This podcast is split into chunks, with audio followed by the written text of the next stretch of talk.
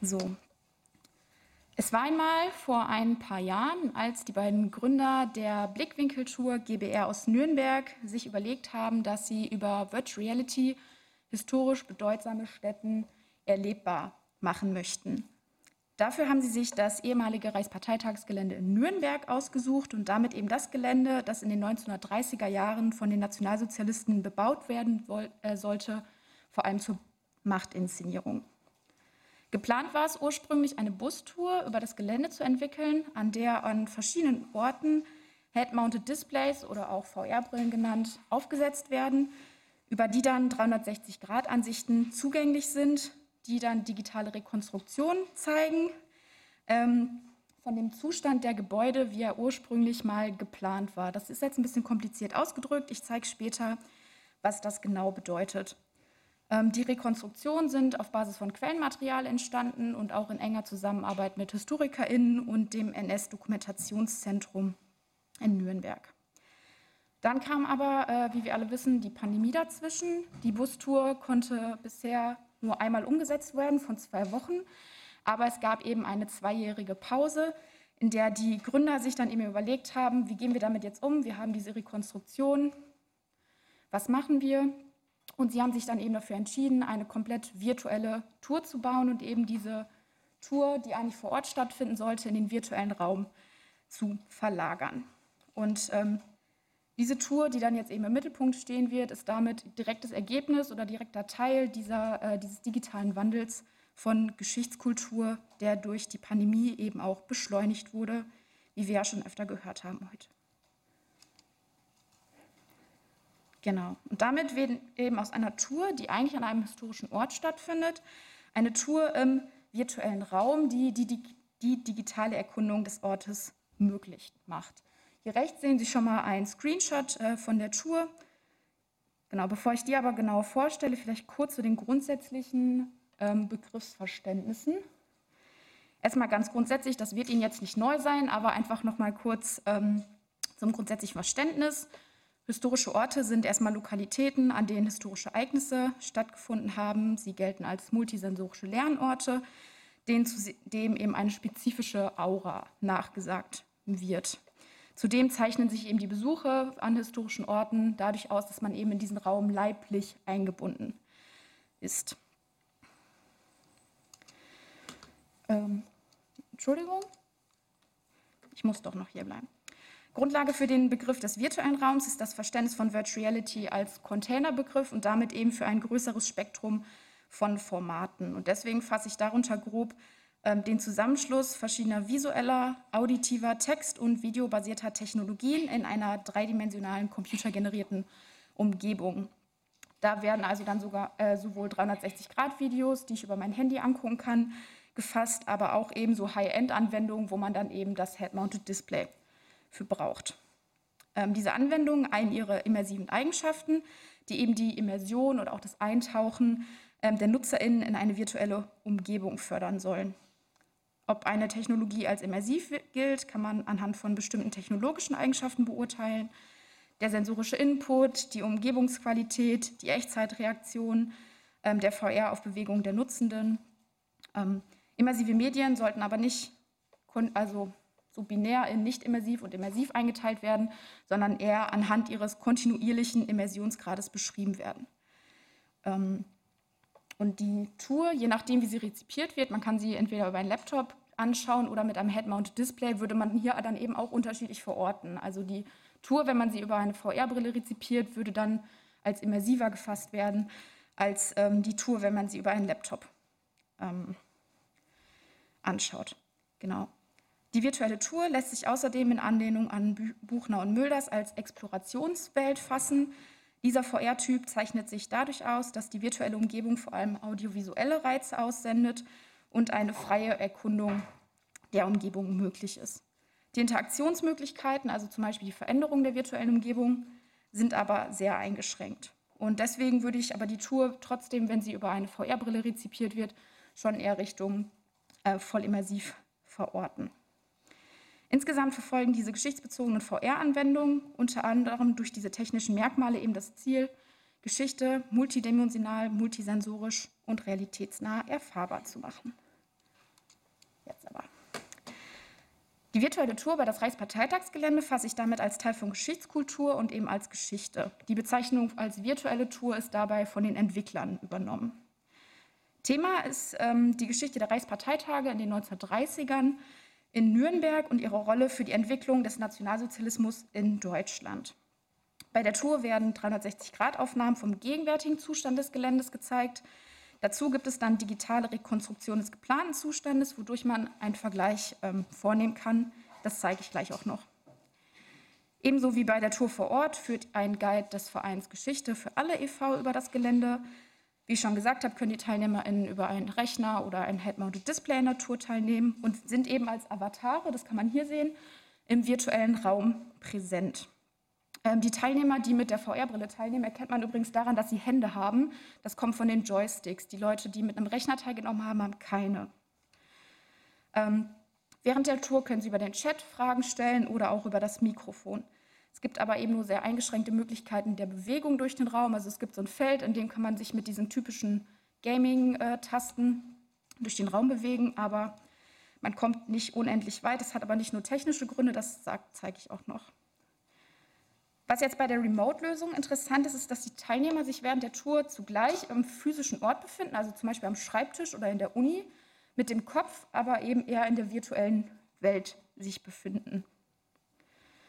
Bei dieser virtuellen Tour wird aber damit versucht, diese Praktik der Führung vor Ort in den virtuellen Raum zu übertragen und dabei kommt es eben zu einem Transfer oder vielleicht eher einer Transformation von Geschichte. Und den Anschluss an den Sektionstitel kann man eben auch hier fragen, ob sich dadurch neue Wege der Geschichte eröffnen. Durch eine Analyse der Praktiken könnte man das genauer herausarbeiten. Das mache ich jetzt in diesem Vortrag nicht, ähm, steht aber auf der To-Do-Liste. Wofür ich mich jetzt hier interessiere, ist die Erfahrung von Geschichte im digitalen bzw. im virtuellen Raum. Vorher zeige ich einmal ähm, ein paar Einblicke in die Tour, damit Sie sich das besser vorstellen können. Ähm, ich kann jetzt leider nicht die 360-Grad-Umgebung zeigen, ähm, sondern nur diese platten Darstellungen, aber die ermöglichen halt trotzdem schon mal einen Einblick, würde ich sagen. Genau, die Tour startet hier, hier auf so einer gepflasterten Straße. Man sieht die TeilnehmerInnen und den Guide kann man eigentlich ganz gut allein dadurch erkennen, dass sich alle nach ihm ausrichten. Und hier kann man eigentlich schon sehen, wie diese Praktik oder dieses, ähm, diese Situation bei einer Führung vor Ort in den virtuellen Raum schon übertragen wird, wenn man da genau das Gleiche macht, was man vor Ort auch machen würde. Also der Herr mit der roten Brille und den grauen Haaren, den Sie vielleicht erkennen können, das ist der Guide. Genau. Ähm, Ausgangspunkt sind dann immer die äh, Zustände des oder die ähm, Darstellung des aktuellen Zustandes. Hier kann man aber auch ähm, weitere Medienformate wie Videos oder Fotografien einblenden, ähm, die der Guide dann eben in seine Erzählung mit einbindet. So, das war schon soweit. Hier sehen wir einmal den aktuellen Zustand der Zeppelin-Tribüne. Und was diese digitalen Rekonstruktionen jetzt machen, ist das hier. Man sieht jetzt also rechts die ähm, digitale Rekonstruktion eben der Zeppelin-Tribüne, die auf Basis von historischem Quellenmaterial erstellt wurde. Ähm, die Zeppelin-Tribüne ist zwar das einzige Gebäude, das komplett fertig gebaut wurde, aber in der Nachkriegszeit wurde ja zum Beispiel das Hakenkreuz schon von den Amerikanern gesprengt, aber es wurden auch Säulen entfernt, sodass der damalige Zustand nicht mehr komplett erhalten ist und die Rekonstruktion hier auch trotzdem ein, ähm, einen Mehrwert eben bieten und etwas sichtbar machen, das nicht mehr da ist. Hier sieht man jetzt eben die komplette digitale Rekonstruktion. Es ist hier ein bisschen schade, dass man nicht die 360-Grad-Umgebung hat, denn eigentlich kann man das ganze Feld sehen. Also man, ähm, das geht rum, es gibt Tribünen über, um ein relativ großes Feld rum und ähm, da erschließen sich die Dimensionen ein bisschen mehr. Was an der Zeppelin-Tribüne interessant ist, ist, dass hier mit NS-Symbolik gearbeitet wird. Das wird in den anderen Rekonstruktionen fast gar nicht gemacht. Ähm, hier unten direkt unter der Überschrift sieht man das goldene Hakenkreuz zum Beispiel und rechts sind ähm, die roten Hakenkreuzflaggen. Es gibt auch noch andere Perspektiven, wo man quasi direkt neben diesen Flaggen steht. Ähm, hier erklärt sich auch, warum man sich nicht frei bewegen darf, denn man möchte nicht, dass die Teilnehmer sich zum Beispiel auf die Rednerkanzel stellen und dann eben zum Volk sprechen. Also das sind dann eben Sachen, die durch diese eingeschränkten Bewegungsmöglichkeiten auch ganz bewusst sind. Genau. Während ähm, die Zeppelin-Tribüne oder auch die Kongresshalle eben Gebäude sind, die, ähm, von denen noch Überreste da sind, gibt es auch Gebäude, die nie gebaut wurden, wie zum Beispiel das Deutsche Stadion. Davon gibt es heute nur noch den Grundstein. der aber auch gar nicht mehr da steht, wo er ursprünglich mal stand. Da, wo das deutsche Stadion gebaut werden sollte, ist heute eine Parkanlage. Hier sieht man auch nochmal die Dimension und um das zu verdeutlichen, haben die Entwickler ein Fußballfeld reingesetzt. Davon haben wir alle irgendwie so eine grobe Vorstellung, wie groß das ist. Und ja, da passen sehr viele von diesen großen Fußballfeldern rein. Ähm, das kann man hier auch noch mal ganz gut sehen. Und manchmal sind in diese Rekonstruktion auch diese schwarzen Figuren eingeblendet. Dann kann man das auch noch mal sich etwas besser vorstellen. Genau, ein weiteres Highlight der Tour ist ähm, die Heißluftballonfahrt. Da befindet man sich über dem Gelände und kann auch da ähm, noch mal einen Überblick bekommen. Hier ist es auch wieder spannend. Man muss sich entsprechend positionieren, damit man was sieht. Weil sonst vor allem die Avatare sind. Die sind zwar ein bisschen durchsichtig, aber ähm, es war jetzt schon sehr stressig, sich in diese Ecke zu bewegen, damit man dieses Foto machen kann. Genau. Also nach einem kleinen Blick in die Tour, eben nochmal zu den Erkenntnisinteressen und den grundlegenden Annahmen. In meinem Dissertationsprojekt äh, interessiere ich mich vor allem für die Frage, wie Geschichte erfahren wird. Denn ähm, unmittelbare Begegnungen mit Geschichte, hier eben im Fall der virtuellen Tour, dienen als Grundlage der Erfahrungsbildung, sind Ausgangspunkt historischer Lernprozesse und eben relevant für Geschichtsbewusstsein. Als Erfahrung fasse ich dann hier nicht nur die Begegnung und das Erlebnis von Geschichte, sondern auch die anschließende Bedeutungskonstruktion, bei der die erlebte Geschichte verarbeitet wird und eben Deutungen entstehen. Ich interessiere mich also vor allem dafür, was das Medium mit den RezipientInnen macht. Was nehmen sie mit? Was macht das mit ihnen? Es wurde ja auch gestern schon angesprochen, dass wir uns die Wirkung von digitalen Erfahrungsräumen auf die Rezipientin anschauen müssen, um das Phänomen überhaupt greifen zu können. Und das, was Hannes Burkhardt gestern in Bezug auf soziale Medien gesagt hat, kann ich hier eigentlich wiederholen und durch VR ersetzen. Denn wir müssen das Phänomen erst erkennen, um es eben auch gewinnbringend für historisches Lernen einsetzen zu können. Und das möchte ich so ein bisschen mit dem Projekt versuchen und mich dem Gegenstand zunächst möglichst offen nähern, auch einfach, weil wir darüber noch gar nicht so viel wissen. Genau dazu haben wir verschiedene Erhebungen ähm, durchgeführt und eine davon möchte ich heute einen kleinen Einblick geben. Denn wir haben im Februar 2022 eine virtuelle Tour mit elf Studierenden der Erziehungswissenschaften durchgeführt. Elf davon haben von zu Hause aus teilgenommen und drei waren ähm, dann in der Universität und haben über ein Head-Mounted Display teilgenommen. Und ähm, mit diesen drei TeilnehmerInnen wurden dann anschließend Interviews geführt. Eine von den TeilnehmerInnen ähm, musste mitten in der Tour vom Laptop, ach, vom Head-Mounted Display auf den Laptop wechseln. Deswegen ähm, muss man das ein bisschen äh, vorsichtiger betrachten. Das habe ich jetzt aus meiner Auswertung rausgenommen. Ähm, wir haben Einzelinterviews geführt, weil wir uns ja eben für die individuellen Erfahrungen und Bedeutungskonstruktionen ähm, interessieren. Außerdem haben wir uns für fokussierte Interviews entschieden, die in der Medienwirkungsforschung vor allem eingesetzt werden. Und ähm, genau, im Mittelpunkt dieser Interviews steht immer ein besonderer Fokus. Das ist hier die Blickwinkeltour, ähm, zu der die TeilnehmerInnen befragt werden. Grundlage ist außerdem ein Leitfragen, äh, Leitfaden, der aber vor allem dazu ausgerichtet ist, dass die TeilnehmerInnen möglichst offen und frei erzählen, was sie erlebt haben. Das hätte ich Ihnen gerade schon zeigen sollen, aber jetzt ist es da. Ähm, da die Auswertungen und Erhebungen noch laufen, habe ich jetzt für heute zwei Fälle mitgebracht, die einen Einblick in den Gegenstand und erste Erkenntnisse eben ermöglichen sollen. Die Auswertung orientiert sich an der Inhaltsanalyse nach Cookharts, deren Ziel es ist, durch ein umfassendes Kategoriensystem und auch Fallvergleiche einen Zugriff auf, auf die Daten zu erhalten. Die grundlegende, sehr offene Forschungsfrage lautet also, wie erfahren die Teilnehmer in Geschichte im virtuellen Raum? Ähm, und über diese Offenheit wollen wir eben erstmal die Ebenen des, wie reagieren Menschen eigentlich auf digitale Geschichte bzw. auf Virtual Reality.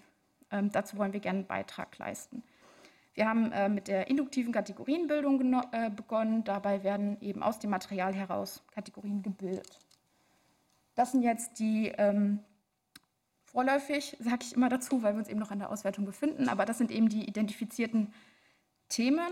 Und im äh, Folgenden wollte ich mich auf die konzentrieren, weil ich die jetzt für den ähm, Kontext der Tagung besonders spannend fand. Für die, Auswert, äh, für die Ausführung habe ich vor allem ähm, Auszüge aus den Transkripten mitgebracht und versucht, die so ein bisschen zu strukturieren. Auch da kurzer Hinweis, wir haben das nach dem Talk in Qualitative Social Research System ähm, transkribiert. Ähm, wir haben das, oder ich habe das für den Vortrag jetzt aber ein bisschen angepasst, damit es einfach lesbarer ist. Ähm, aus welchen der beiden Interviews das jeweilige Zitat stammt, habe ich dann immer kenntlich gemacht über IP1 und IP2. ähm, zur Wahrnehmung des virtuellen Raums. Hier sieht man schon, wie unterschiedlich die beiden Personen ähm, diese visuelle Darstellung wahrgenommen haben, denn äh, während IP1 das schon sehr realistisch findet, sagt IP2, dass sie die Darstellung sehr statisch findet, wenig lebendig und wenig dynamisch. Das zeigt sich auch bei der Bewegung im virtuellen Raum. IP1 sagt, dass man ja auch die Perspektiven wechseln kann und durch die Joysticks die Bewegung kontrollieren kann. IP2 hätte sich da mehr Bewegungsfreiheit gewünscht.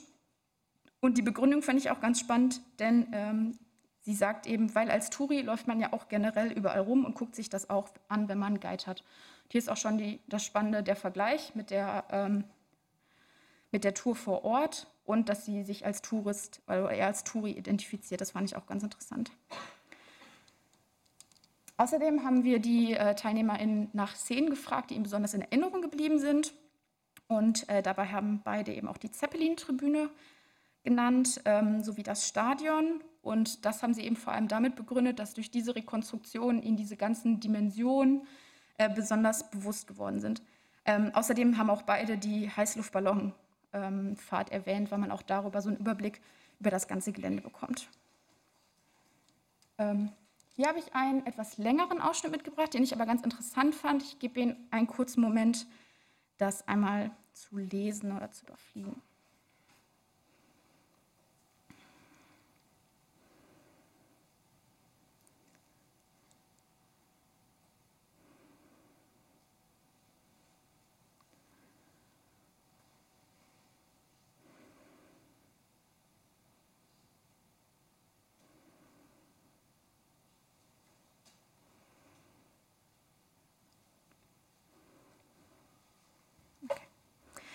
Hier zeigt sich auch ähm, eine emotionale Reaktion der TeilnehmerInnen. Die finden wir in den Daten ähm, sonst nicht so oft, aber hier finde ich das eigentlich, ähm, also finde ich diesen Ausschnitt ganz spannend. Also sie nennt eben diese emotionale Reaktion, das gibt einem dem Schauer nochmal und begründet es eben mit den Symbolen, die sie in der virtuellen Rekonstruktion sieht und äh, begründet das dann eben auch damit, dass sie ja eben eine bestimmte Geschichte assoziiert und an die ganzen grausamen Taten denkt.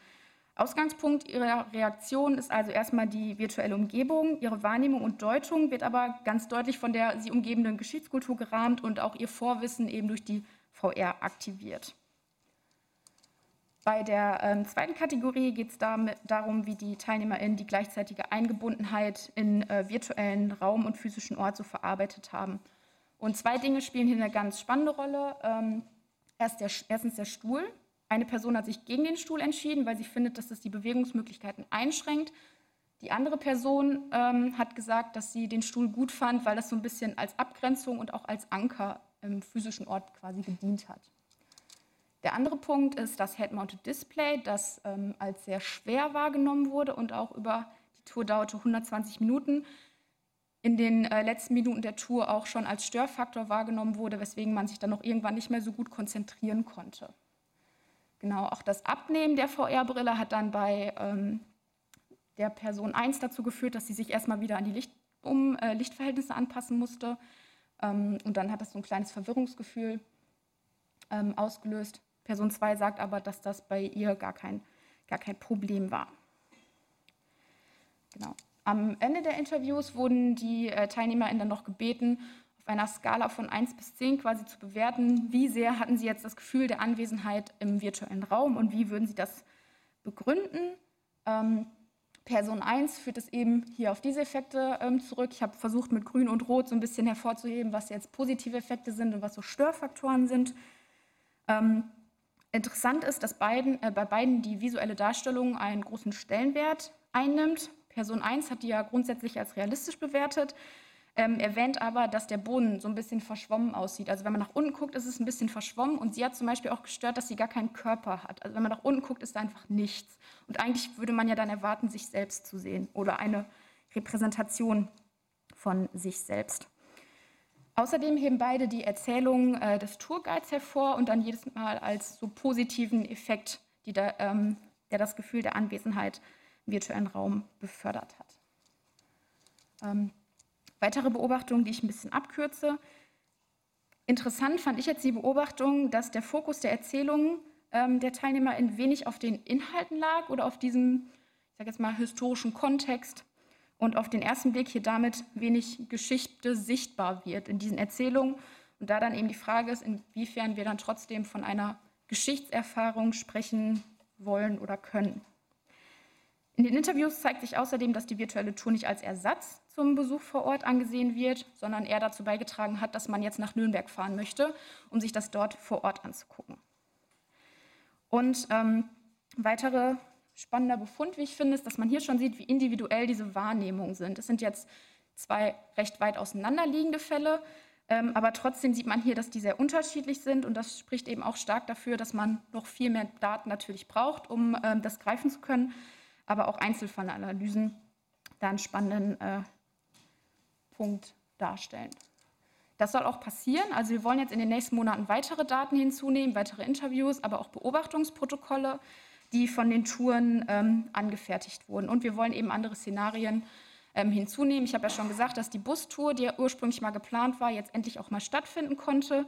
Danach haben wir auch Interviews durchgeführt und auch Beobachtungen durchgeführt, aber es war eben vor zwei Wochen und dann ein bisschen knapp für heute. Aber das sind eben Daten, die wir schon haben. Das ist sehr gut. Genau. Letzte Folie. Geschichte im digitalen Wandel ist ja ähm, Frage, dieser ähm, Fachkonferenz. Und ich habe ein bisschen versucht, dann äh, das nochmal so zu, äh, zu sortieren. Ich finde, Mehrwert ist so ein bisschen schwieriger Begriff. Mir ist jetzt gerade kein besserer eingefallen, aber so ein bisschen zu überlegen, okay, was spricht jetzt für so diese Formate? Was, ähm, was ist daran gut? Und was sind aber auch Herausforderungen, denen wir einfach begegnen müssen? Und Mehrwert, das ist auch etwas, das die äh, TeilnehmerInnen angesprochen haben, dass man eben einen Vergleich sehen kann von damals und das war das Ziel, ne? also darauf sollte das hinauslaufen, das sollte gebaut werden und so sieht es aus. Ähm, und es ist eben auch zugänglicher. Also diese virtuelle Tour kann man eben von zu Hause aus machen und dann eben die Inhalte und diese Rekonstruktion erfahren. Herausforderung, also auch für uns als ForscherInnen, aber auch für die PraktikerInnen, ist eben, dass die Wahrnehmungen sehr unterschiedlich sind. Und etwas, über das wir uns äh, auf jeden Fall auch Gedanken müssen, ist, dass diese Feuerbrillen super schwer sind.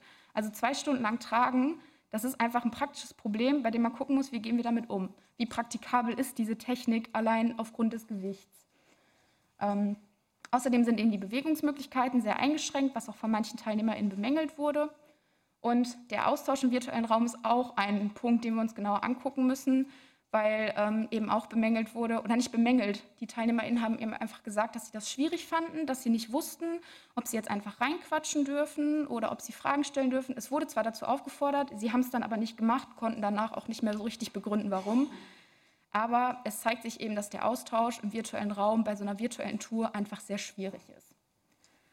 Genau. Mit dem Vortrag habe ich dieses ganze Feld jetzt natürlich nur angeschnitten und es gibt noch viel mehr weitere Fragen, denen wir uns widmen müssen. Auch ähm, alleine die Blickwinkeltour als Analysegegenstand oder als Teil von Erinnerungskultur wäre ja auch ein wahnsinnig spannender Gegenstand. Ähm, auch das steht noch aus und auch das soll gemacht werden. Ähm, heute deswegen ein kleiner Einblick in die Daten. Ich hoffe, ich konnte trotzdem einen kleinen Einblick in das Forschungsfeld geben. Bedanke mich für die Aufmerksamkeit. Freue mich später auf den Kommentar und die Diskussionen.